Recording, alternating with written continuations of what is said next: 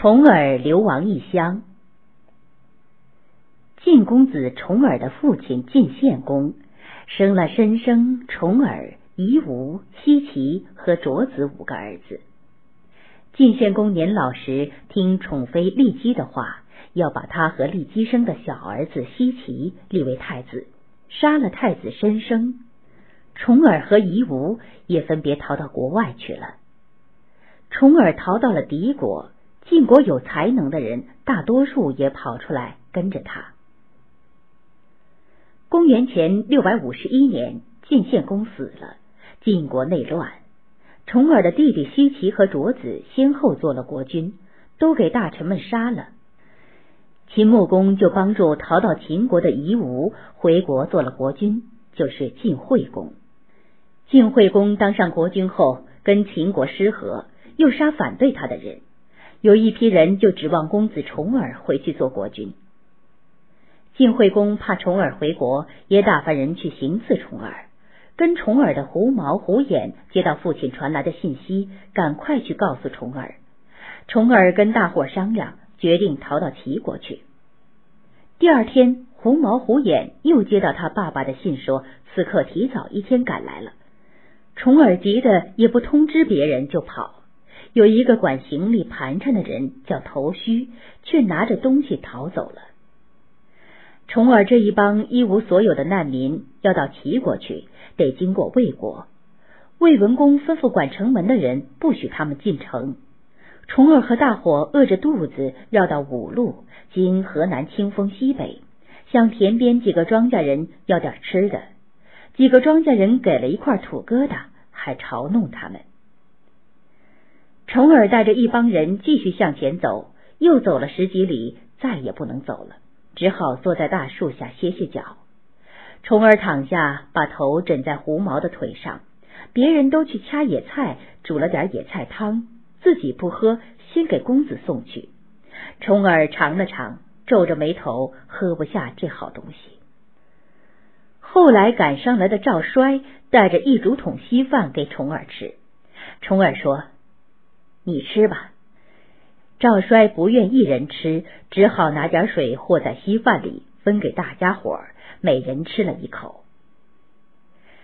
重耳他们好容易到了齐国，齐桓公那时还没去，他摆酒接风，叫跟着公子的人都安心住下。谁知没多久，齐桓公死了，齐国也起了内乱，他们只得去投奔宋襄公。宋襄公刚吃了败仗。大腿受了伤，正在害病，就派公孙固去迎接，也像齐桓公那样待他们不错。过了些日子，公孙固告诉重耳的随从胡衍，指望宋国发兵护送公子回去，宋国还没有力量。没法子，他们又离开宋国，到了郑国。郑国的国君认为重耳在外边流浪了这么些年，一定是个没出息的人，理也不理他。他们只好去了楚国。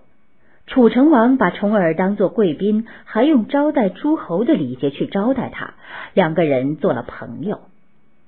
重耳对楚成王说：“我真想不出怎么报答大王的恩典。要是我能回国，愿意跟贵国交好。万一发生战争，我就退避三舍。”古时候行军三十里为一舍，退避三舍的成语就是这样来的。楚成王的大将程德臣一听，气得偷偷对楚成王说：“重耳将来一定忘恩负义，不如趁早杀了他。”楚成王不肯。有一天，楚成王对重耳说：“秦伯派人来请公子去，他有心帮公子回国。”重耳表示愿意跟着楚成王。楚成王说：“秦国跟贵国离得近，早晨动身，晚上就可以到了。您还是去吧。”重耳拜别了楚成王，到秦国去了。秦穆公原来立重耳的弟弟夷吾为晋惠公，晋惠公的异母姐姐是秦穆公的夫人。但晋惠公即位后，却发兵打秦国。失败后，割让了五座城给秦国，把太子羽送到秦国做抵押。秦穆公就把女儿怀嬴嫁给公子羽。可是公元前六百三十八年，公子羽又偷偷的跑回去，想接替君位去了。第二年，晋惠公一死，公子羽做了国君，就不跟秦国来往。秦穆公后悔了，决定另立重耳为晋国国君，先把他从楚国接来，并把原来嫁给禹的女儿怀莹改嫁给禹的伯父重耳，表示友好。公元前六百三十六年，秦穆公发兵替女婿重耳打进晋国去。亲自率领百里奚等文臣武将护送公子重耳回晋国。到了黄河边，秦穆公分一半人马护送公子过河，自己留下一半人马在黄河西岸作为接应。分手时，双方依依不舍，秦穆公流下了眼泪。上船时，重耳叫手下人七手八脚的把逃难中用的东西都扔在岸上，有人把脚上的破鞋也扔到黄河里了。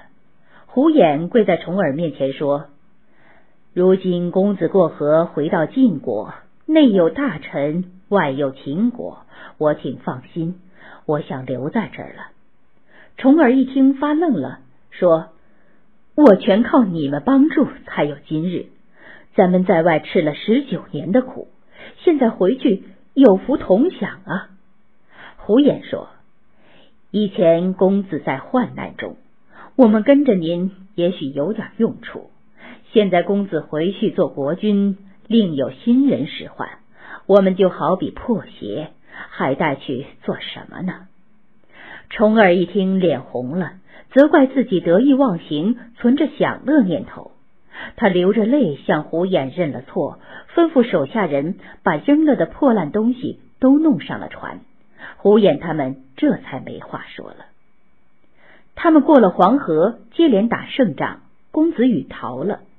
晋国的文武大臣便迎回公子重耳，立他为国君，就是晋文公。